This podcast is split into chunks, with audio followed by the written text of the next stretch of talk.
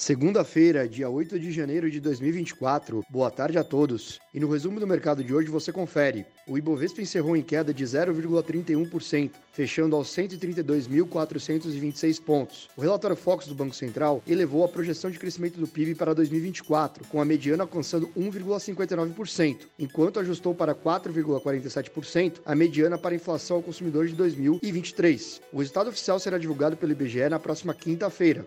Como outros destaques, a 3R Petróleo avançou 4,67%, ignorando a forte queda do petróleo no mercado internacional. A companhia divulgou em relatório crescimento superior a 8% na produção média diária consolidada em dezembro, na comparação com o mês anterior. A Vale recuou 0,51%, repercutindo a queda superior a 1% na cotação do minério de ferro, em Dalian, na China, que acumulou o terceiro pregão consecutivo em baixa. O dólar à vista, às 17 horas, estava cotado a R$ 4,87, em queda de 0,04%.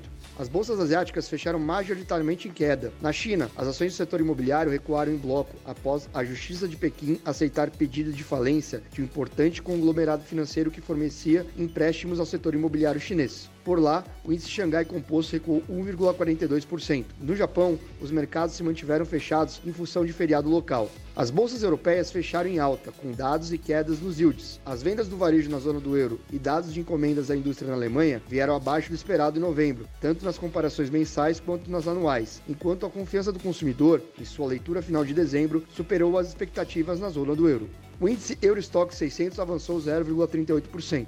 As bolsas americanas também avançaram. No fim de semana foi firmado um acordo de 1,6 trilhão de dólares entre democratas e republicanos para reduzir o risco de paralisação do governo a partir de 20 de janeiro. Risco este que ainda permanece no radar dos investidores. Os rendimentos dos treasuries caíram em toda a curva, revertendo o movimento de alta recente das duas últimas sessões. Lembrando que teremos essa semana novos dados de inflação ao consumidor, CPI, dos Estados Unidos. Na agenda de indicadores, o crédito ao consumidor em novembro superou 23 bilhões de dólares, acima da expectativa. O Nasdaq avançou 2,2%, o S&P subiu 1,41% e o Dow Jones ganhou 0,58%. Somos o time de estratégia de investimentos do BB e diariamente estaremos aqui para passar o resumo dos mercados. Uma ótima semana a todos!